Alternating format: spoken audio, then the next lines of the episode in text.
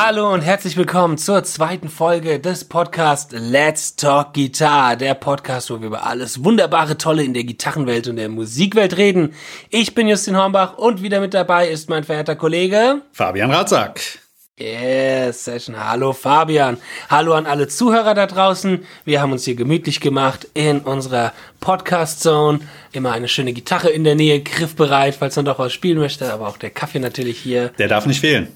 Nein, nein, nein. Welche Gitarre würdest du heute wählen, wenn du jetzt sagen würdest, du willst Gitarre spielen? Gibt es irgendeine, irgendeine, die du heute präferieren Ähm, würdest? ja, heute definitiv. Und zwar, ich bin ja so ein Strat-Fanatiker und äh, dann natürlich eine Strat heute. Aber heute würde ich eine nehmen. Ich habe auch eine mit so Dimazio Single Coils, also mit diesen Malmsteen Pickups. Ist ziemlich, Oh, ziemlich geil, wenn du halt High Gain spielst, ne, weil die sehr definiert sind. Und äh, in Thema Sachen High Gain ist das so mein Favorit, sage ich jetzt mal. Ne? Geil, das klingt doch gut. Und da hätte ich Bock drauf. Und du? Äh, ich müsste mal gucken, ich hätte eigentlich mal wieder Lust, meine Saber zu spielen von Ibanez, die ich habe. Auch geil, ja. Mit dem wunderbaren, glorreichen Namen, Achtung, S61ALX. ja, das ist geil. Die Bezeichnungen sind echt der Hammer. Ja. Die Bezeichnung ist echt das Beste. Äh, ich müsste aber noch mal eine E-Seite draufspannen. Oh ja, das solltest du natürlich tun.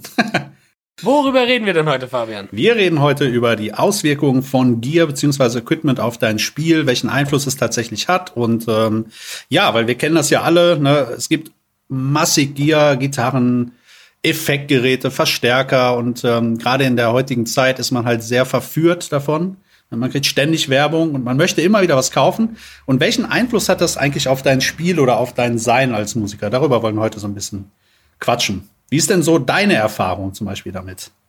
Okay, dann muss ich ein bisschen ausholen. Meine, oder was heißt ausholen? Aber meine Erfahrung mit Gear ist tatsächlich sehr simpel. Ähm, weil ich nicht so der Gear, Gear, Gear, Gear-Typ bin, sag ich mal.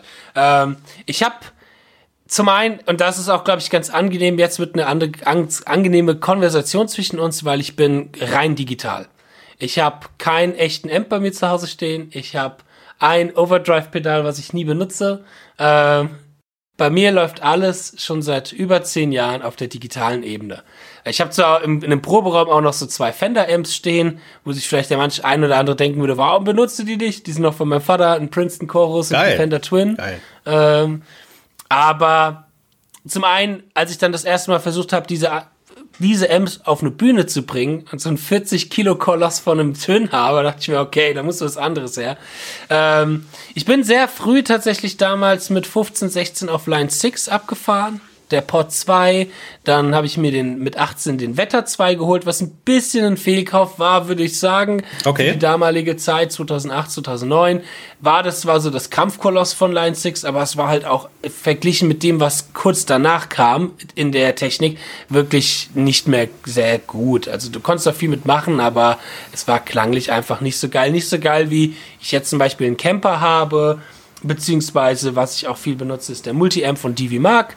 Äh, DV Mark ist eine Firma, die mir auch gerne mal zum Testen all mögliche Amps schickt, die auch sehr geile, geile kleine Amps hat, so, aber da habe ich auch schon gesagt, kann ich nicht so viel mit anfangen. Der Multi-Amp ist da mehr mein Ding. Das heißt, wenn es um so Amp und so Geschichten geht, war ich schon immer mehr auch der Typ, weniger tweaken, sondern anmachen und es klingt gut und ich bin happy. Ich bin auch jemand, der Amp-technisch mega einfach oder Soundtechnik mega einfach zufriedenzustellen ist. So, ähm, also, ja, ich bin da eigentlich relativ einfach strukturiert. Ist auch gut so, Oh. ehrlich gesagt. Das ist immer Ja. der beste Weg. Genau. Und mir war es mir war es wichtig, da werden wir später nochmal drüber sprechen, vielleicht das Geld in andere Sachen zu investieren, die mich als Gitarrist pushen. Aber ja, genau, so sieht es bei mir aus. Ähm, wie sieht es bei dir aus mit Ja, Gear? also bei mir sieht's eigentlich komplett anders aus. Ich bin damals aufgewachsen. Mein erster Amp war halt auch so ein Standard Tran Transistor Übungsamp, wie das zu der Zeit damals war. Und habe dann aber irgendwann mal so die Welt von Marshall entdeckt. Das war so meine Welt, halt so Röhrenamps, ähm, weil ich weiß nicht, ich bin da so reingewachsen, weil meine Helden das auch gespielt haben und wie das so ist, man spielt den dann, man fühlt sich wohl damit. Und irgendwann hatte ich mir dann auch mal tatsächlich, wollte ich auch mal so in die digitale Welt auswandern und habe mir auch mal von Line 6, ich weiß nicht, ob du den noch kennst, das ist dieser 212, dieser Combo. Dieser AX oder was das war. Das war so der erste richtig große, große Combo. AX212, glaube ich, hieß der. Und äh, den fand ich damals geil, weil du hast halt alles gehabt. Du hast tausend Kanäle, tausend Effekte und Sitar-Sounds, glaube ich, sogar dabei, Akustik-Sounds. Und das klang ganz nett für sich alleine. Ja, wie das halt so Ach, ist, wenn, wenn ja genau, ist ein ganz altes Teil. Ich, ich sehe gerade Bilder davon, ja, ja. das habe ich ja noch nie gesehen. Das ja, ist uralt. Nicht, dass das gibt. Das war die erste Generation. Und natürlich hat die viele Schwachstellen gehabt. Aber zu der Zeit hat mir das sehr gefallen, weil ich sag mal, wenn du dann zu Hause übst, ich habe immer eine Band gehabt, aber ich habe dann halt, wenn ich zu Hause gespielt habe, als ich das Teil geholt habe, war ich total begeistert. Boah, klingt das geil. So, dann kam die erste Probe mit der Band. Dann kommt wieder dieser typische Effekt, ich höre mich nicht. Okay, gut. Dann muss man erstmal so ein bisschen rumspielen, rumtweaken, hin und her. Und dann klang es auch im Endeffekt nicht schlecht.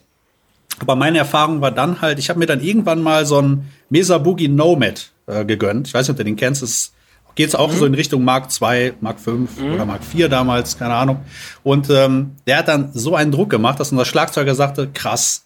Also jetzt höre ich nicht A und du, du hast viel mehr Druck. Und das höre ja. ich also von, von vielen Leuten, dass gerade so mit Röhrenamps natürlich ab einer gewissen Lautstärke auch dieser Druck einfach da ist und diese Wärme. Ich will das digitale mhm. Zeug nicht schlecht machen, auf keinen Fall. Weil ich sag mal, Thema Recording zum Beispiel, da finde ich digitale Lösungen manchmal sogar praktischer. Ne? Mhm. Mittlerweile spiele ich zum Beispiel von äh, Blue Guitar den Amp One. Der ist auch ja. kom komplett analog, ne? hat auch eine, mhm. eine Vorstufenröhre drinne. Und das ist jetzt so mein Ding, mit dem kann ich perfekt recorden, mit dem kann ich super geil proben. Ich bin immer glücklich damit. Ein bisschen Werbung noch ein bisschen gemacht jetzt. nein, nein. Aber wie gesagt, es gibt unzählige Produkte und das ist dann halt so meine Erfahrung auf dem Gebiet. Ne? Ja, ah, ich meine, die Diskussion digital oder analog ist ja eine, die, die sehr groß ist. Ähm, ich, ich sehe das diese, bei dieser Diskussion, ohne allzu tief darin einzugehen, mh, hm, sehe ich das ganz gerne so als, so wie bei allem anderen in der Musik auch, soll jeder so machen, wie es für ihn passt. Absolut Geschmackssache, so. ja. Bei mir war halt, bei mir war halt, ich sag mal, dass ähm, der, der der Komfort immer auch so ein bisschen eine sehr schöne Sache, dass das halt alles leicht ist, man muss nicht so viel schleppen, äh, man kann das easy zu Hause in Lautstärke, also in Zimmerlautstärke spielen. Solche Sachen waren mir immer irgendwo, ich sag mal, wichtiger als Authentizität. Mhm. Ähm, und ich kann aber auch jeden verstehen, der sagt, ey, mein Röhrenamp, das ist, da bin ich verliebt drin in diesen Sound, das ist genau der Sound, den ich immer haben wollte, da brauche ich nicht noch mehr da kann ich auch jeden verstehen, der dort eine Affinität zu hat und das auch irgendwo geil findet. Weil klar, aber Röhren Röhrenamp zu spielen ist auch irgendwie schon auch was Geiles. Absolut, so. ja. In den Genuss bin ich noch nicht allzu oft gekommen, muss ich ehrlich gestehen, äh, tatsächlich. Aber ich, immer wenn ich es mal gemacht habe, ich habe mal live mal bei einer großen Show in Mesa gespielt. Das war schon, das war schon fett. So, ähm, das ist schon ganz geil. Genau. Aber genau, wir wollen ja ein bisschen gucken, wie kann das, wie wird sich Gear auf uns als Spieler, also wie sich das äh, auswirkt, äh, genau. Auswirkt, genau, das ist das Wort, was ich gesucht habe. Perfektes Teamwork hier. ja, also ich finde, man, meine persönliche Meinung ist da, dass man unterscheiden muss ein bisschen. Ich sag mal, wenn jemand anfängt, Gitarre zu spielen, ne, mhm. ähm, finde ich, ist es noch nicht so extrem wichtig, sich mit diesem Thema ausgiebig auseinanderzusetzen, weil man muss ja erstmal so ein bisschen Bezug zum Instrument überhaupt bekommen. Ich sag, mittlerweile ist das ein Traum. Wir leben in, der, in den besten Zeiten mit dem geilsten mhm. Equipment ever. Also damals, wenn man das jetzt mal so vergleicht, was heute nur ein Einsteiger-Set kostet oder eine Gitarre und ein kleiner Übungsverstärker, ähm, das ist der Hammer, ne? wofür du früher Unsummen ausgegeben hast oder was für ein Scheiß es damals auch gab, ne? wenn, du, wenn du so Sets gekauft hast. Ne? Das ist also schon deutlich besser geworden. Ich sag mal, zum Beispiel richtig geil, gerade so Einsteigersets macht Ibanez zum Beispiel oder Yamaha, die bieten super Produkte mhm. an zum echt fairen Preis und die Instrumente sind super eingestellt. Und ähm, das reicht für den Anfang vollkommen aus. Wenn er dann jetzt noch, ich sag mal, ich bin zum Beispiel ein Fan, gerade so was so Übungsamps angeht. Roland Microcube finde ich zum Beispiel richtig ja. cool. Besser ja, noch, mega. besser noch, ja, ist mega. Besser noch diese alte Generation, die hat irgendwie, hat noch was anderes. Ich weiß nicht was. Ja. Klingt geiler, ne? Weißt du, was ich meine? Ja, ich ähm, weiß, was du meinst. Und äh, das reicht vollkommen aus, ne? wenn du damit erstmal so ein bisschen warm werden willst, ne? um überhaupt ja. erstmal so zu spüren, wie fühlt sich das Instrument an, was kann ich da rausholen. Und dann kann man, wenn man da etwas fortgeschrittener ist, wichtig ist, finde ich, bei diesen Dingen, man muss eine Vision haben wie möchte ich klingen mhm. oder wo soll die Reise hingehen? Und die hat man am Anfang meistens noch nicht, ne, weil man erstmal überhaupt gucken will, ah, okay, ich will jetzt so ein paar Riffs zocken und dann ist das mehr oder weniger fast egal, was für ein Instrument da ist, solange es sich gut spielen lässt. Ja. Das ist wichtig. Ja, der Punkt Vision finde ich ist ganz, ganz wichtig. Und da sollte man auch differenzieren zwischen den einzelnen unterschiedlichen Leuten und den einzelnen unterschiedlichen Charakteren, die es da so gibt. Das habe ich früher auch nie. Ähm, ich war früher, wie ich wir in der letzten Podcast-Folge schon gehört haben, äh, so ein kleiner, kleiner Gitarrensolo-Nazi. Wenn irgendwo kein Solo aufgetaucht ist, dann äh, habe ich eine Scheibe direkt weggeschmissen. Die Phase hatten Ähm, alle. Aber ich kann auch viele Leute verstehen, die jetzt zum Beispiel hingehen und sagen, okay, sie sind gitarrentechnisch vielleicht nicht auf so einem hohen Level, aber sie haben eine Sound, eine klangliche Vision, eine klangliche Vorstellung, die auch dort sehr krass ins Detail geht, mit Delay auf der und der Geschwindigkeit und dann noch irgendein ein Crystal Sound drauf und hier dies und das und da gibt's echt, da habe ich mittlerweile Leute kennengelernt, wo ich das auch mittlerweile mehr verstehe, warum. Äh, Ist doch so eine Ästhetik, so eine Klangästhetik. Genau. Ne? Genau, warum denen das so wichtig ist und denen ist halt, das ist halt deren Form, Musik zu machen. Das ist deren Form, ähm, ich sag mal, Gitarre zu spielen und daraus den Klang zu bilden, den es so, den man so haben kann halt. Ähm, da hatte ich früher immer nette Diskussionen mit einem Freund von mir gehabt, ein Schlagzeuger, der so toll, äh, der so voll in dieser Ambient-Atmosphären-Schiene drin war. Ähm, und immer wenn wir irgendwie gespielt haben, meinte er, ja, Justin, spiel doch mal eine Passage mit viel Delay und Hall und Sound und so. Und ich dachte mir so, nein, ich will sweepen. Ja, schredden! Ich mache meine Delays, weil ich ganz schnell sweepe. so, aber ja, genau. Das, deswegen kann ich da auch, finde ich, ist die, ist die Vision sehr wichtig. Aber was ich halt oft sehe, und das ist so eine Sache, die manchmal ein bisschen schwieriger ist, ist, dass Leute zwar viel gutes Gear haben und sich auch mit dem guten Gear auskennen, aber wenn du da mal hörst, wie die eine Note spielen, du dir denkst, ei, ei, ei, da Das- sollten wir noch mal miteinander reden. Das, So. das ist das große Problem, weil ich kenne es auch und ähm, will mich da selber auch nicht von frei machen, dass ich auch mal so Zeiten hatte und ab und zu auch mal wieder habe, wo man dann denkt, man braucht unbedingt was Neues. Aber diese Zeit kann man dann vielleicht lieber ins Üben oder sogar in eine Stunde von, mit irgendjemandem investieren, um da viel mehr rauszubekommen. Weil ich sag mal, ähm, ich hatte so ein, so ein äh, prägendes Erlebnis, ist noch gar nicht so lange her. Ich bin zum Beispiel mega Eric Johnson-Fan. Ne?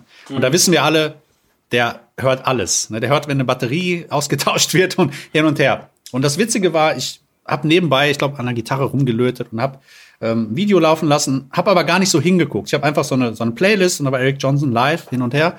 Und ich höre so und denke, oh ja, das ist der geilste Strat-Sound überhaupt. Und auf einmal gucke ich da hin und sehe, dass, Ja. er, dass er mit einer SG spielt. Und das war, das war für mich so dieser Moment, wo ich gedacht habe, verdammt nochmal, ähm, der Sound ist halt im großen Detail das, was du spielst und in deinen Fingern, wie man immer so schön sagt. Natürlich Ja. ist die Signalkette nicht uninteressant. Allerdings, ähm, ich glaube, gerade solche Leute wie Eric Johnson, du kannst dem eine billige Squire geben und einen billigen Practice-Amp. Er wird trotzdem nach Eric Johnson klingen. Und das meine ich, man, wenn man so eine Identität in, in seinem Spiel hat, ist es fast egal.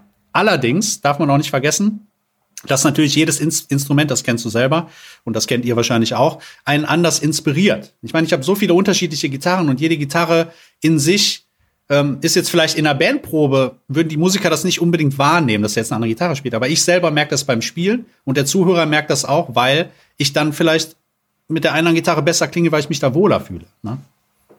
Ja, genau, genau. Oder beziehungsweise, ich meine, es ist ja auch manchmal so, äh, hat, gibt ja auch so einen Effekt, dass du halt vielleicht auch irgendwo gerade stecken bleibst, irgendwie in, in der Übungsroutine oder gerade irgendwie so ein bisschen geburnoutet bist von dem, was du spielst. Da kann das ja auch nicht schaden, manchmal sich halt ein neues Gear zu holen und dann eine neue Inspiration so ein bisschen daraus auch zu bekommen. Das, hast, du, hast du so Momente schon mal, wo du gemerkt hast, ah, irgendwie stecke ich gerade fest, aber ey, jetzt habe ich hier diesen neue Delay oder diesen neuen Overdrive mm, und dann fing alles auf einmal wie so eine neue Liebe an. Gab es da schon Naja. mal so Momente bei dir? Also wenn ich wirklich ganz ehrlich bin, also natürlich, ich habe viele gute Sachen und äh, auch viele Connections und und ähm, es macht schon eine Menge aus. Aber dass ich jetzt so einen richtigen Punkt habe, war eigentlich eher, wenn ich frustriert war beim Üben und gedacht habe, ja, die Strat klingt jetzt nicht so geil, ich brauche mal eine neue oder sowas in, in, dem in der Art. Ich brauche mehr diesen Sound und wenn ich das habe, dann bringt mich das dahin. Ne? Aber Ja. auch wenn als ich diese Teile dann hatte, ist egal, was es ist. Ne? Nehmen wir mal ein Pedal. Zum Beispiel, ich bin ein Riesen, ich mag Malmsteen sehr gerne, ja. Und der benutzt ja so bestimmte Verz- Verzerrpedale. Dieses DOD 250 oder so, was von den Bauteilen ja eigentlich lächerlich ist, wenn man es mal auseinander nimmt. Aber ist egal. Und ich habe halt gedacht, wenn ich dieses Pedal habe, dann komme ich seinen Sound schon deutlich näher. Ne? So, so gehabt, das Pedal dann bekommen und der erste Eindruck ist dann immer, ja genau, das ist genau das, was man gesucht hat. Und wenn man dann ein bisschen gespielt hat damit, dann kommt dieser Effekt, ähm, scheiße, vielleicht muss ich einfach noch mehr üben, um mehr so zu klingen oder so in die Richtung zu gehen. Ne? Das ist Ja. das, weil oft ist ja so, ähm, durch diese, ich sag mal, müssen jetzt nicht über die Spieltechnik von ihm reden, aber der hat halt so Eigenarten in seiner Technik, was auch seinen Sound ausmacht, ja. Und Ja. da ist scheißegal, was für ein Pedal du hast, solange es so ein bisschen Overdrive gibt. Ähm, und den Rest natürlich hilft da eine Strat und hilft viel Verzerrung und dass es einigermaßen tight ist und ein bisschen Hall und äh, Delay und was weiß ich. Aber im Endeffekt ähm, bringt einen das vielleicht nur so ein kleines Stück weiter. Ne? Es muss nicht immer das High-End sein. Weil ganz ehrlich, wenn du jetzt zum Beispiel so ein Strymon-Delay hast, das ist zwar super geil, wenn du alleine spielst. Aber jetzt frage ich dich, wenn du im Bandkontext spielst, ob du jetzt das Strymon-Delay nimmst oder vielleicht ein Delay nimmst, was ich sag mal ein bisschen günstiger ist, aber ungefähr den gleichen Effekt hat, wirst du es im Bandkontext noch wirklich raushören? Oder ist es eher eine Sache fürs Studio? Oder wenn Ja. ne? Also eher, eher fürs Studio. Absolut, das ist sagen. auch halt meine Erfahrung. Man muss immer gucken, was möchte man machen. Ich will das auch nicht verteufeln, weil ich mag ja auch äh, hochklassige Effektgeräte oder Gitarren. Aber es ist halt immer die Sache, wo ist die Anwendung und wo hörst du noch oder wo, wo nimmst du die Unterschiede überhaupt noch wahr? Ne? Ja. Oder Genau. wie siehst du das? Ich sehe das sehr ähnlich. Ähm, kurz zu dem, nochmal zu dem, äh, welchen, also ob man irgendwie ein Gear hat, was einen, äh, ich sag mal, sehr gepusht hat in seinem Spiel, ähm, war bei mir tatsächlich auch, da gab es so ein paar Momente, ähm, war aber mehr auf Gitarren bezogen. Dass ich halt, ich gerade am Anfang, dieser Schritt immer zur nächst, ich sag mal, höchst besseren Gitarre hat für mich irgendwie spielerisch auch immer noch mal viel ausgelöst. Also ich, ich habe angefangen mit einer Hagström, die zwar, das ist eine krasse Firma und das ist cool, aber die war halt alt. Die ist aus den 70ern und die war alt, halt einfach. Und dann habe ich so eine schöne Les Paul bekommen, 2004, äh, Weihnachten 2004. Und das war schon mal so ein Push. Die konnte ich dann gar nicht mehr aus den Fingern irgendwie Geil, lassen, ja. weil man sich so verliebt hat. Und dann beschäftigt man sich ja gerade am Anfang immer mehr und mehr auch noch mit der Materie und man will diese Gitarre in der Hand haben, man will diese Gitarre sehen. Das ist, man ist fasziniert von dem Look, von dem Aussehen, von dem Klang. Und sowas motiviert ja auch einen stark, äh, ich sag mal, mh, zu üben und zu arbeiten und weiterzumachen. Absolut. So, anstatt dass die Gitarre dann in der, Ecke- in der Ecke liegen bleibt. Äh, weswegen ich zum Beispiel auch zu Leuten immer sage, auch gerade am Anfang, ja, es ist auch wichtig, wie die Gitarre sich bespielen lässt, was für einen Klang die hat, aber gerade am Anfang, so blöd es klingt, ist auch wichtig, wie diese Gitarre aussieht. Weil das kann dich auch sehr stark motivieren, einfach die Gitarre in die Hand zu nehmen und was mit der zu machen und sich mit der zu beschäftigen, wenn du auch findest, dass die geil aussieht. So. Ja, na klar. Ste stell einem Anfänger eine Hello Kitty Gitarre hin oder stell Ich wollte es gerade sagen, witzig. ist ja geil, ja. oder stell ihm halt irgendeine geile, geile Strat oder eine geile Les Paul oder eine geile RG hin. So, was wird er wohl eher nehmen? So, das ja ist halt die das, Frage. das ist das. Und es, genau, das ist hundertprozentig so.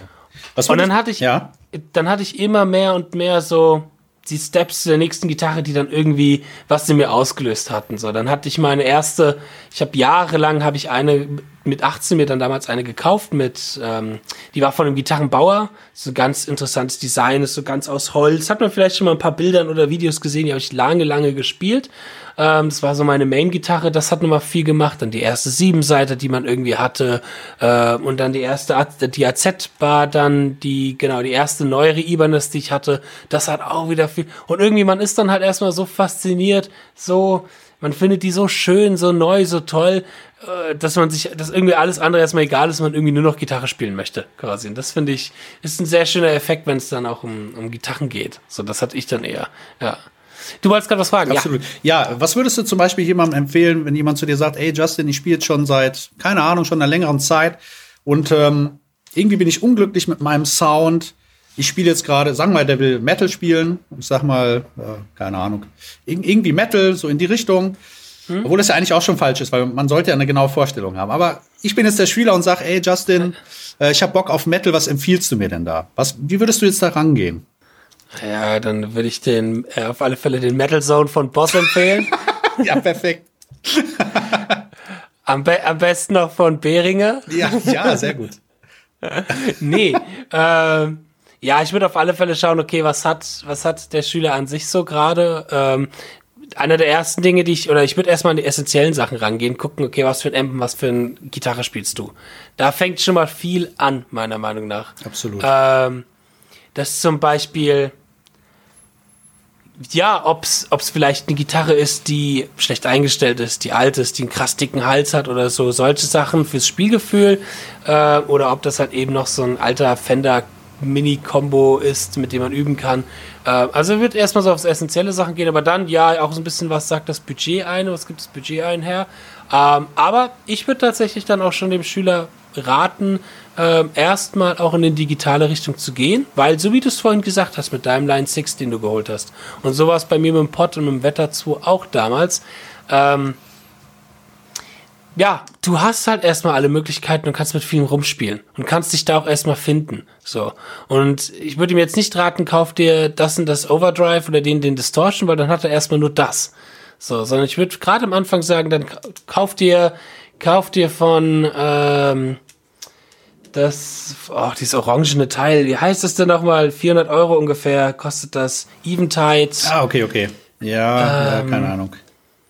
Egal. du weißt, was ich meine. Ich weiß, ihr wisst es ähm, bestimmt auch. So, so, so eine Multi-Amp-Geschichte für 400 Euro. Oder den Multi-Amp von Divi Mark, der ist auch noch relativ preisgünstig. Ich meine, so ein Camper oder mhm. so ein X-Effects, die sind halt natürlich dann auch schon gut teuer. So. Ähm, aber dass man da halt erstmal was hat zum Rumspielen, zum Ausprobieren, zum neue Sounds finden. Sowas würde ich dann dem Schüler raten, ja. Und auf alle Fälle sich eine Ibanez-Gitarre zu legen, weil Ibanez sind die tollsten Gitarren. Nur um das mal kurz einzuwerfen. Genau. nee, ähm, genau, sowas würde ich dann, so, so in die Richtung würde ich dann direkt gehen, weil ich weiß noch ganz genau, wie das damals war, als ich den Pod hatte, den Wetter hatte. Das war so auch für mich die Begründung, sowas zu holen, weil ich mir gedacht habe, ne, dann brauche ich jetzt erstmal keine Delays oder keine Reverbs, Chorusse, was auch immer zu holen, weil ich habe das erstmal da drin. Mhm. So, natürlich nicht mit den charaktereilichen Eigenschaften von einem Boss-DD oder einem äh, Schieß mich tot, wie sie alle heißen, ähm, aber ja, das ist schon cool. Wenn du natürlich ein bisschen mehr Geld hast und auch die La also in der Lage bist, sowas finanziell, ich sag mal, dort rein zu investieren, dann kann man natürlich auch pedaltechnisch viel ausprobieren. Ein Schüler von mir, der genau, der kommt quasi jede Woche mit einem neuen Pedal an, so. Der Krass. kann sich das leisten, ja. der arbeitet gut. Ähm, und der ist da auch total fasziniert von, aber man muss auch dazu sagen, er übt auch, er macht auch was. Es ist nicht so, dass er nur mit dem Pedal ankommt und dann sagt, er hat nichts gemacht, sondern er, äh, er übt brav seine Tonleitern, auf die er Bock hat. Äh, und ja, das siehst du, also sowas, sowas kann natürlich auch gehen. Wenn das dich fasziniert und wenn das was in dir auslöst und das auch zu der Musik passt, in der du drin bist, das ist ja auch nochmal sehr wichtig. So, die Musik, in der du drin bist, genau. dann kommen wir wieder zu, ja. zum Thema Vision und Vorstellung. Wenn du halt viel so Ambient, ähm, ich sag mal, Post-Rock-Geschichten hörst, dann hast du halt viel diese klanglichen Sounds und Flächen. bei mir, ja, ich habe halt mein Shredding gehört immer und da ist, ich sag mal jetzt die, die, die, die, die Soundproduktion, wenn man sich auch die alten Alben anhört oder so, war noch nie das Nonplusultra.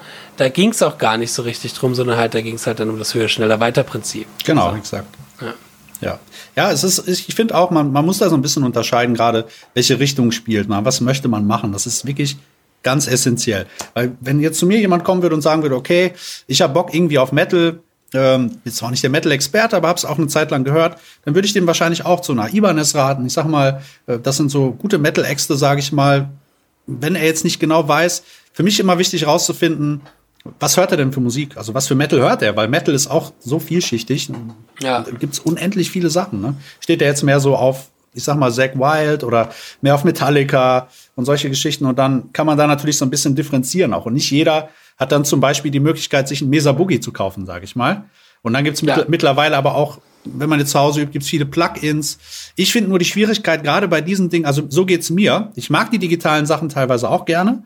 Das Problem, was ich nur habe, du hast extrem viele Presets, extrem viele Einstellmöglichkeiten und das macht mich zum Beispiel wahnsinnig, weil ich fange dann an, nur noch rumzudrehen und zu tweaken. So bin ich. Also es gibt andere, die lassen das so, wie es ist und dann passt es. Ich tweak dann und versuch's halt immer, keine Ahnung, irgendwann höre ich nichts mehr. Irgendwann hört sich für mich alles gleich an oder alles scheiße. Und das ist dann mhm. ganz gefährlich, finde ich. Deswegen bin ich ein Freund davon, am besten ein Amp irgendwie Bass, Middle, Treble, zwei, drei Kanäle, reicht mir vollkommen aus und den Rest kann man dann mit Pedalen noch einfärben. Also ja. das, das ist so meine Welt.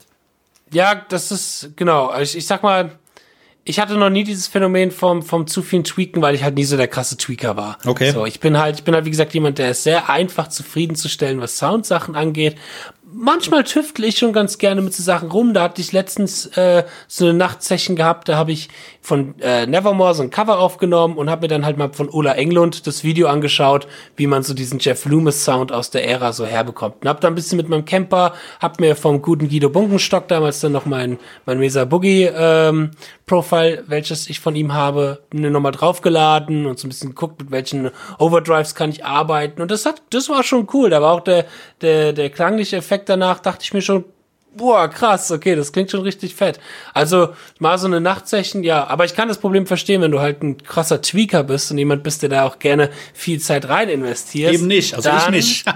aber wenn, wenn der andere so viel, nee, nee, ich stehe da nicht so drauf, aber das, das macht mich dann unglücklich und dann irgendwann drehe ich und höre dann, okay, nee, das gefällt mir nicht so. Und ich verliere dann schnell dem, das ist wie beim Mischen, wenn du irgendwelche Aufnahmen mischst, du kennst das, oder mhm. Mix, Mixdowns machst. Wenn du ja. zu viel selber hinterfragst, dann ja. am Ende, du hörst nichts mehr.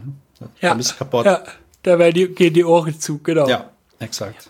Und Wo ich tatsächlich viel, viel, mit rumspiele ist, oder gerne dann auch rumspiele, rumtweake, ist dann doch tatsächlich in der Studiosituation. Weil da hast du die Zeit, da hast du die Ruhe. Und das so, Geld. Das Geld. Und du kannst halt auch viel machen. Ich sag mal, es ist natürlich dann immer dann zu gucken, okay, wie kriegt man das live unter, also umgesetzt, mhm. ist natürlich dann auch noch eine andere Sache. Aber du kannst doch erstmal echt viel machen. Du, ähm, und wenn du noch jemanden mit dabei hast, der sich damit auch auskennt und dann auch der, also ich war zum Beispiel, war ich in der Eifel gerne in einem Studio, in den Liquid Ether Studios, das ist der Besitzer davon ist auch jemand, der ist total soundaffin. Und da haben wir auch schon Stunden verbracht, einen Amp-Sound so zu tweaken, dass das irgendwie was ganz Besonderes, was Cooles hat. Wenn man dann auch sowas mal erreicht hat, dass man sich denkt, krass, okay, jetzt haben wir diesen alten Amp mit dem Overdrive und das und das, das ist schon geil irgendwie dann, wenn man auch sowas mal erreicht ja. hat und so einen individuellen, eigenständigen Sound so ein bisschen fahren kann, ja. Und es gibt ja auch so Patentrezepte, ne? zum Beispiel was gut funktioniert, so ein Marshall mit so einem Tube Screamer. Das sind so traditionelle mhm. Sounds, die sich einfach durchgesetzt haben. Und da sind wir wieder beim Thema Sound. Natürlich macht das dann was. Und das inspiriert ja. dich dann und macht dich dann vielleicht auch, lässt dich dann in dem Moment auch besser klingeln. Ne? Das ist das halt.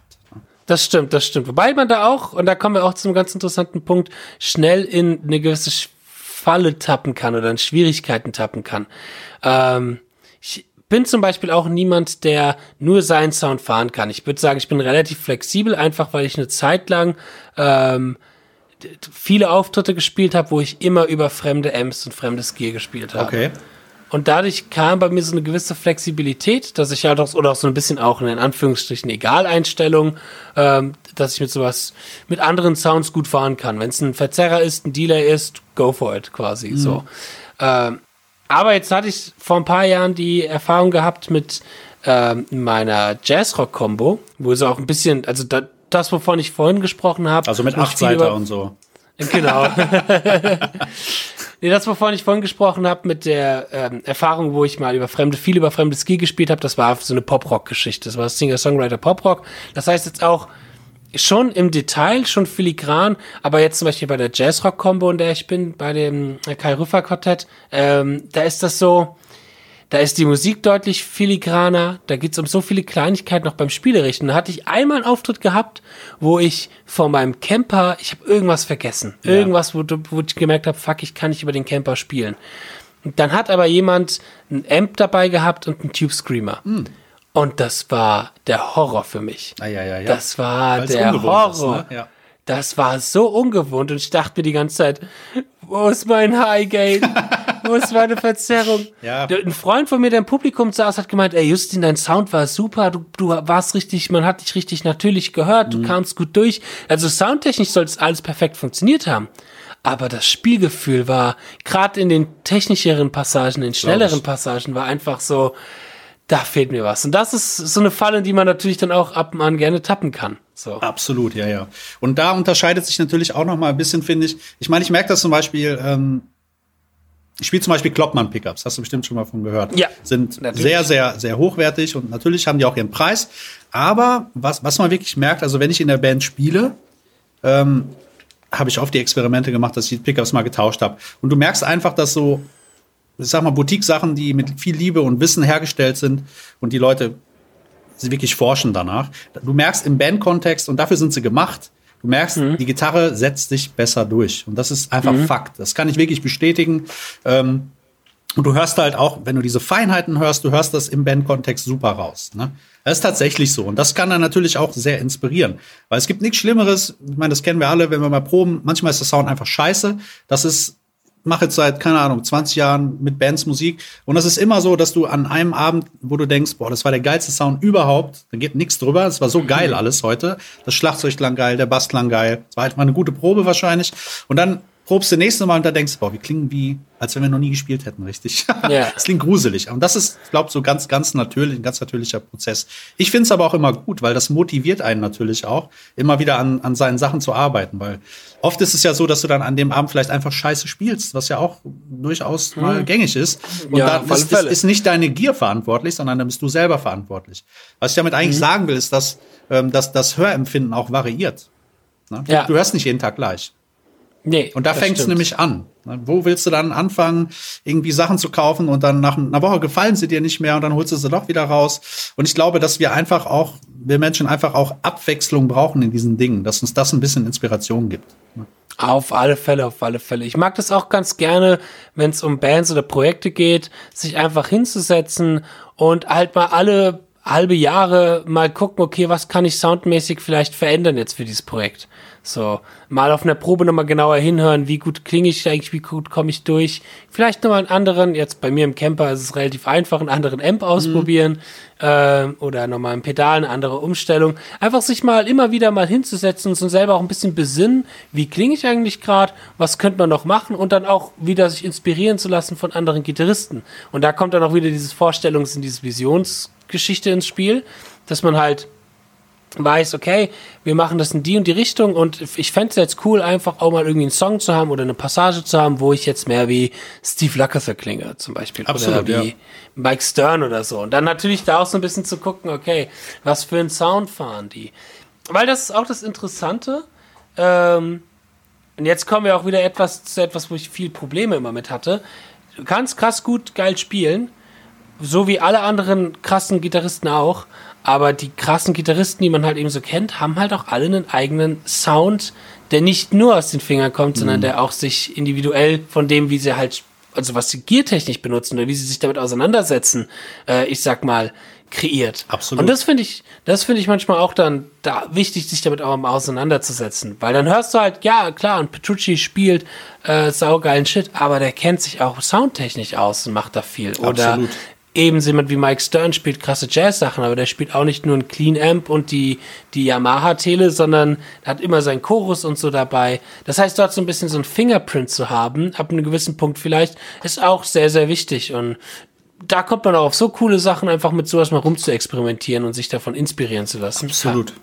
Ich, ich glaube auch, dass ähm, viele, die, also könnte ich mir vorstellen, gerade Leute, die viel, viel Gear kaufen. Ich meine, das kann auch sein, einfach als Inspirationsquelle oder mhm. dass die gar nicht so eine hundertprozentige Vision haben wollen oder auch haben. Ne? Muss ja nicht immer ja. sein, dass sie keine haben, sondern dass sie einfach denken, ey, ich habe halt Bock auf Abwechslung. Ich möchte heute mein äh, Tweet-Amp in einer Les Paul spielen und morgen möchte ich mein Fender-Amp mit einer, mit einer, mit einer Tele spielen oder so. Ne? Ja. Das, das finde ich einfach geil. Das inspiriert mich anders zu spielen. Und die dann vielleicht gar nicht so eine Vorstellung haben wie, ähm, okay, ich möchte jetzt ähm, ich habe so eine grobe Vorstellung, das soll so und so klingen und dafür brauche ich das und das Equipment und dafür muss ich natürlich auch das und das üben, um dahin zu kommen ne, und so meine Vision mhm. zu haben. Und wenn du genau sehr gut Leute ansprichst wie John Petrucci, die ja quasi so ein Sound-Gourmet sind, du hörst die sofort raus und es klingt ja. immer fett, was die machen. Jetzt stell dir mal John Petrucci mit einem äh, Fender Deluxe und einem Verzerrpedal vor. Das klingt ja, dann ja. nicht mehr so, also es nee. klingt immer noch nach Petrucci, aber es würde in der Musik völlig anders klingen und die Musik klingt, ja. glaube ich, anders. Ne?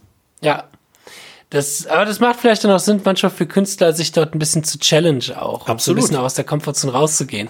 Da muss ich an das Video denken, was letztens Steve Vai hochgeladen ja, hat. Geil. Am 60. Ja, Geburtstag. Ja, ja, mit, äh, mit der Ibanez AZ, äh, mit Strat-Style. Ja. Ohne Floyd Rose, wo er auch gemeint hat, das ist wie, als ob ihm ein Arm fehlen genau. würde. So, also ganz anders, so ein bisschen aus der Komfortzone raus. Und ich glaube, das inspiriert halt dann nämlich auch mal so ein bisschen.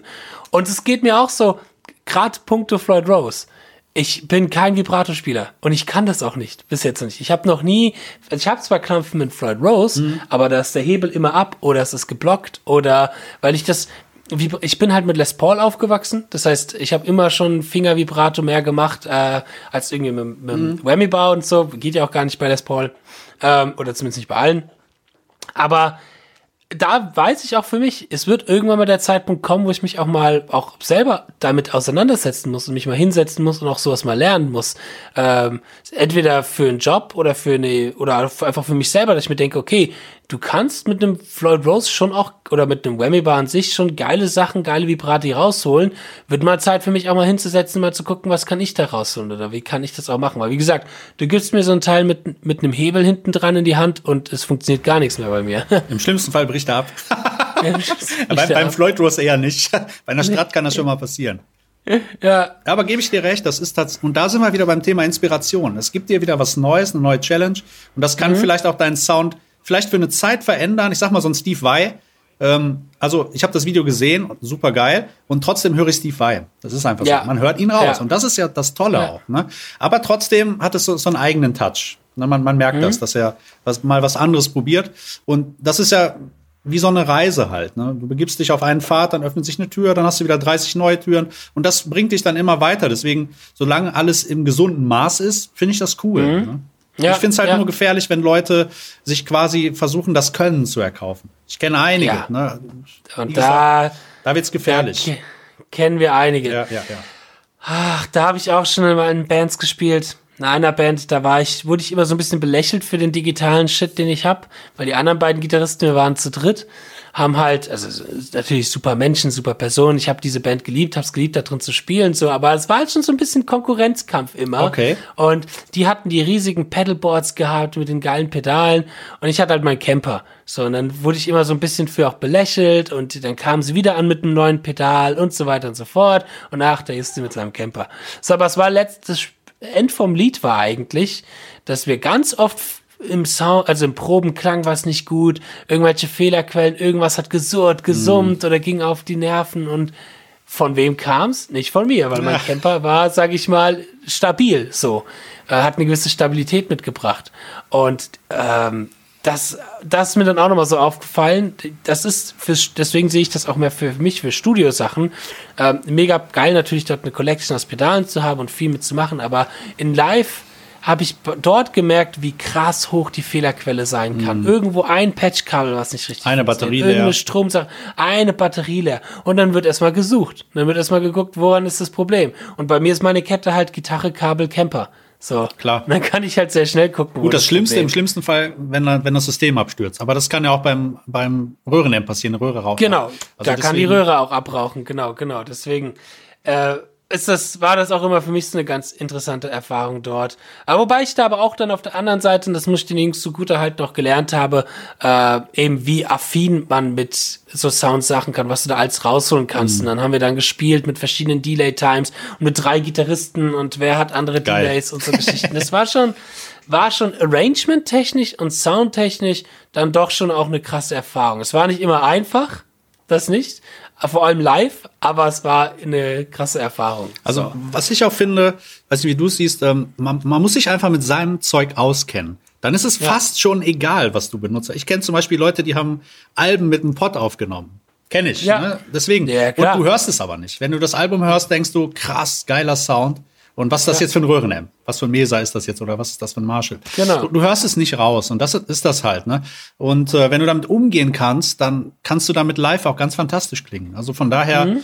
Und wenn derjenige das nicht weiß, es ist, glaube ich, auch tatsächlich, finde ich, eher so ein, so ein Spielgefühl-Ding. Wie fühlt sich das Ding an? Weil, wie du ja. auch selber gesagt hast, so ein Röhrenamp, der, der hat so eine Direktheit.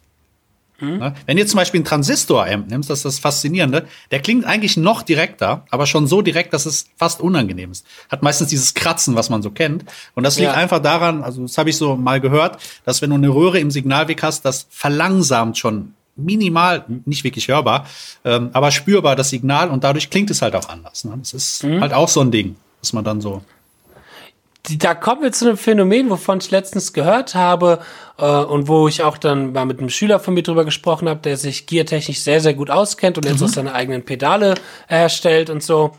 Ähm, ich habe zwar nicht ganz verstanden, wie er mir das erklärt hat, aber das Phänomen war, dass es einfacher ist, über ein Röhrenamp zu spielen, als über ein digitales, äh, über einen digitalen Amp. Okay. Dass du über ein Röhrenamp äh, vom Gefühl her, weil ähm, mir, das, mir wurde das so gesagt, wenn du über was Digitales spielst, ein digitaler Amp ist bitchiger. Der zeigt dir direkter, was du alles, wo eine Seite mitschwingt, wo was passiert. Da gibt's kein, kein, kein, äh, keine, ähm, ja, gibt's jetzt nicht wie so eine, wie so eine wärmende Decke. Es soll so beim Röhren im sein, wie eine wärmende Decke, die halt dich auch so ein bisschen umwobt und halt dir vielleicht manchmal nicht ganz aufzeigt, okay, da war jetzt. Nee, da bin, ich, da bin ich ganz anderer Meinung. Sorry. Ah, okay. Aber okay. ist egal, nee, nee, das ist ja gut. Nee, ja. erzähl ruhig weiter. Nee, nee, so, das war so, wie ich das, wie ja. gesagt, ich kann den Vergleich nicht stellen, weil ich selber noch in meinem Leben so gut wie nie über einen Röhrenamp gespielt habe. Also nicht in so einer, in so einem langen Zeitraum, dass ich sagen würde, ich hätte jetzt die Erfahrung mit einem Röhrenamp zu spielen. Ähm, deswegen fand ich, als ich das gehört habe, auch ganz interessant. Oder wie würdest du das sagen? Nee, also ich, ich sehe es völlig anders, weil ich, ich kenne beide Welten. Also ich kenne jetzt keinen Camper, da bin ich immer ganz vorsichtig auch. Will ich auch gar nichts zu sagen, weil ich noch nie einen gespielt habe. Aber ich sag mal, digitale Dinge, ähm, die bügeln es eher glatt, finde ich. Und die, die, die Röhrenamps sind sehr viel direkter und viel feinfühliger. Das heißt, wenn du ähm, dein Signal extrem leise reingibst, so kommt es dann auch raus. Und das ist bei digitalen nicht unbedingt immer der Fall. Es ist deutlich besser geworden, gar keine Frage. Und die Lösungen, die ich kenne, ähm, also die Lösungen, die ich halt kenne, die bringen das noch nicht so ganz auf den Punkt. Ne? Wir sind nah dran, aber es ist aber ein Röhrenamp. Dann, dann, ja. dann ist es doch genau das, dass wenn du ein Signal leise reingibst und es kommt ein Röhrenamp leise raus und bei einem, bei einem digitalen laut raus, eben dann auch, dass wenn irgendwo leise eine Seite mitschwingt, die halt bei einem Röhrenamp auch erstmal leise bleibt, aber bei einem digitalen halt dann auch hochgepusht wird. Hm, weiß ich nicht, keine Ahnung. Das ist Deswegen, weil ja. es, gibt, es gibt ein ganz interessantes Video von, von Troy Grady mhm. ähm, über das ähm, Spielen ohne mit der rechten Hand abzudämpfen. Kenn ich, ja. Michelangelo Badio mhm. macht. Und da sagen sie ja auch, das kommt daher, weil sie über Röhrenamps spielen, weil über Röhrenamp mitschwingende Sachen nicht so nicht so präsent sind, nicht so laut zu hören ist. Über die Saturation oder so heißt das, glaube ich. Okay. Ja, weiß ich nicht, keine Ahnung. Da bin ich jetzt nicht so fit, kann ich, kann ich nichts zu sagen. Vielleicht, vielleicht kann ja einer von den, einer von den Zuhörern hat vielleicht oh, eine Idee. Jetzt gibt's, gibt's direkt einen Battle, Shit, Shitstorm. Shitstorm. genau, Deabonniert. Aber nee, vielleicht hat einer von den Zuhörern eine Idee. Also ich finde sogar eher, ich finde es sogar eher schwieriger. Es hat auch immer was mit der Lautstärke zu tun, weil wenn du, ich sag mal, allein im Proberaum bist und du spielst dein Amp auf Bandlautstärke, finde ich es mhm. viel schwerer zu spielen, als wenn du jetzt gemütlich in einem Raum sitzt auf Zimmerlautstärke. Ne? Weil mhm. es ist ja von, von der Lautstärke her was anderes und der Amp deckt dann halt auch viel mehr auf, was spieltechnisch dann vielleicht nicht, nicht so geil ist. Und das mhm. beobachte mhm. ich halt beim Röhrenamp viel mehr als in der digitalen Welt. Aber wie gesagt, vielleicht äh, habe ich auch noch keinen Camper gespielt mhm. oder keine Ahnung. Ähm, vielleicht, wie gesagt, vielleicht hat ja einer von den, von den Zuhörern eine Idee, was wir meinen genau, dort. Äh, genau, dann kann es direkt in die Kommentare schreiben, teilen oder zu uns Analog versus, versus digital. Nein, nein, bitte, bitte nicht diese Diskussion. Das nee, nein, nein, nein, die wollen wir jetzt hier nicht anfangen. Mhm. Das hat beide Welten, das ist eine super Sache. Ich mag auch beide Und, Welten, bin ich ganz ehrlich. Ne? Also ja, je nachdem. Ja, du, genau, je nachdem. Äh, das, was einen ans Ziel bringt, ne? wenn du jetzt, je nachdem, wenn du, das ist das ja, wenn du die Vorstellung hast, dann weißt du, wie es klingen soll. Also ich habe immer eine 100%ige Vorstellung von dem Sound, den ich haben will. Und deswegen mhm. neige ich halt dazu auch, manchmal den Amp in die Richtung zu tweaken, wo er eigentlich nicht hingehört. Weil du kannst aus ja. einem Marshall kein Boogie machen aus dem Boogie das kein stimmt. Marshall. Und da brauchst du dann halt andere Gear. Aber wenn du vorher weißt, wie es klingen soll, wenn ich jetzt, wenn jetzt jemand die Vorstellung hat, er möchte klingen wie James Hetfield, dann weiß er, okay, ähm, ich weiß, wo die Reise hingeht. Ja. Ja, das stimmt, das stimmt. Das ist sehr wichtig. Ja, und ich hatte, ich hatte immer so den Petrucci-Sound in meinem Ohr und dadurch, dass das so mein größter Einfluss auch irgendwo mit ist.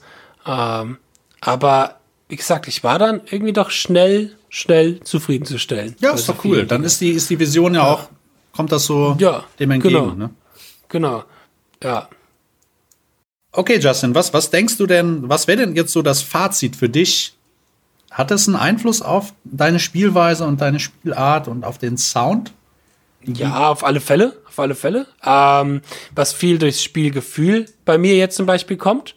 Ähm, man muss sich halt einfach wohlfühlen. Und das tut man natürlich auch, wenn man einen Sound fährt, den man mag, der den Ohren tut, gut, tut, sage ich mal. Ähm, wenn du jetzt auch weißt, okay, du klingst nicht geil und du weißt auch zum Beispiel live, okay, gerade klingst nicht geil, dann ist die Hemmung natürlich auch größer, irgendwie Vollgas zu geben oder man fühlt sich, man wird angespannter, man fühlt sich nicht wohl. Also auf alle Fälle.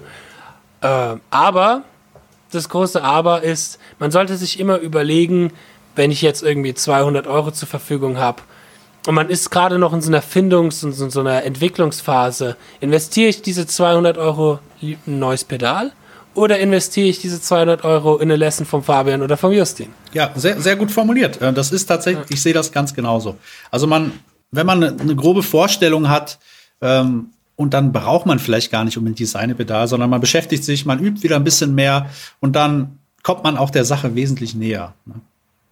Solange man die grobe, ich sag mal, die grobe Richtung hat, wenn man jetzt zum Beispiel sagt, man will wie Steve Weikling und man hat jetzt so eine Jam, sage ich jetzt mal, und man hat irgendwie einen Amp, der in die Richtung geht, sei es jetzt irgendwie ein getunter Marshall, irgendwie sowas, und wenn du dann die Pedale davor hast, den Rest musst du dann halt selber machen, ja. Genau. Ist einfach so. Es nimmt, es nimmt dir nicht alles ab. Nein. Du kannst so viel kaufen, wie du willst. Üben sollte man immer noch. Man sollte sich immer noch hinsetzen. Da sollte man machen. die meiste Zeit mit investieren. Das ist tatsächlich so. ne? Genau, genau. Das ist ja so, wie wenn du dir direkt von Anfang an das teuerste Gear holst, aber halt noch nie eine Stunde hattest oder noch nie eine Gitarre in der Hand hattest. Da muss ich noch eine, so eine. Sache erzählen, weil da hatte ich auch so, Ja. auch so ein Erlebnis. Ich habe einen Schüler gehabt, der war, ja, der hat ganz passabel gespielt für die Zeit, die der gespielt hat. Irgendwie zwei, drei Jahre. So wie das so ist, wie man dann spielt. Ja. So, der hat immer so eine Epiphone gehabt und die klang auch gar nicht schlecht. Und dann kam der eines Tages an mit so einer Gibson Les Paul Custom. Eine richtig teure, wirklich, wirklich Custom Shop, richtig Ja, teuer. krass. 9.000, 10.000 Euro oder so. So, und dann haben wir angeschlossen, hin und her. Und ähm, ich wusste das aber nicht, weil ich gar nicht hingeguckt habe. So, und dann hat er ange angeschlossen, gemacht, hin und her. Und dann spielt er und denke ich, ja, klingt wie immer. Ne? So. Und dann sagt er mir, hier, guck mal hier, was ich hier hab. Und dann denkst du, verdammt, das stimmt, das ist eine andere Gitarre. aber ich hätte es niemals herausgehört. Das ist Ja. auch dieses Empfinden, was, was du halt reingibst, kommt halt auch raus. Ne? Genau, genau, genau. Das stimmt, das stimmt. Also da muss man immer echt aufpassen, ne? finde ich. Ja. Dass man sich da nicht versucht, das Talent zu erkaufen, weil das geht nicht. Dann lieber das Geld investieren, wie du schon gesagt hast, in eine gute Stunde mit Martin Miller oder Nico Schliemann oder was weiß ich wem, dass man dann Genau. da halt mehr mitnimmt. Ja, auf alle Fälle. Auf alle Fälle. So sehe ich das auch. Ja, und deswegen, jeder soll das machen, worauf er Spaß hat, was ihm Spaß macht. Und eine Vision haben. Das war mir heute auch, glaube ich, sehr stark gehört und gemerkt, wie wichtig es ist, einfach eine Vision und eine Vorstellung zu haben und sich mit dem auszukennen, was man hat und was Ja, man genau. quasi macht. Ja. Stell dir jetzt U2 vor, äh, The Edge ohne Delay-Pedal. das ist dann einfach nicht mehr U2 oder The Edge, das ist das. Wenn du dein, deine Nische gefunden hast und deine Soundvorstellung, dann ist es, glaube ich, auch scheißegal, ob das Pedal von Boss oder von Strymon ist, weil die Vision einfach da ist und den Rest kann man dann natürlich, wenn man im Studio ist, kann man dann das Hochwertigere nutzen. Aber für live, glaube ich, ähm, Man soll sich wohlfühlen. man soll sich wohlfühlen. Einfach wohlfühlen. Darf ja auch nicht vergessen, dass jeder Raum auch ein bisschen anders klingt. Ne? Das Ja. kennt man dann aus dem Proberaum, wenn man einen kleinen Proberaum hat, klingt es völlig anders und dann stehst du auf einmal auf einer Bühne, wo du viel Platz hast und dann fragst du dich, oh, jetzt klingt ja alles irgendwie viel offener. Und, ne? Ja. so ist es. Schön. Ja, dann haben wir heute mal ein bisschen über Gier gesprochen in der heutigen Podcast-Folge. Äh, ein wenig interessant, ein, ah, warte, den Satz fange ich nochmal neu an. Ähm, viele interessante äh, Einsichten gehabt in unsere verschiedene Gier-Art und Weisen. Wie gesagt, wir beide sind ja sehr, sehr unterschiedlich, aber irgendwo dann auf der einen Seite unterschiedlich, aber auf der anderen Seite von der Philosophie und von der Herangehensweise halt wieder gleich. Absolut. Und das, und da gibt's dann auch, finde ich, auch kein besser und schlechter. Na, auf gar keinen So. Fall. Nein, nein, nein. Ja. Das, das soll man auf keinen Fall auch so verstehen, finde ich. ne? Das ist Genau. Genau. Ja, und dann würde ich sagen, zum Abschluss, kauft euch alle einen Camper und einen Ibanez. Scheißt auf den ganzen Marshall-Kram, weg damit. Buh, buh, Ja, genau. Scheiß auf euer digitales Zeug. buh, jetzt gibt's Krieg. Genau. Lasst den Krieg in den Kommentaren beginnen. Exakt. Genau, so sieht's aus.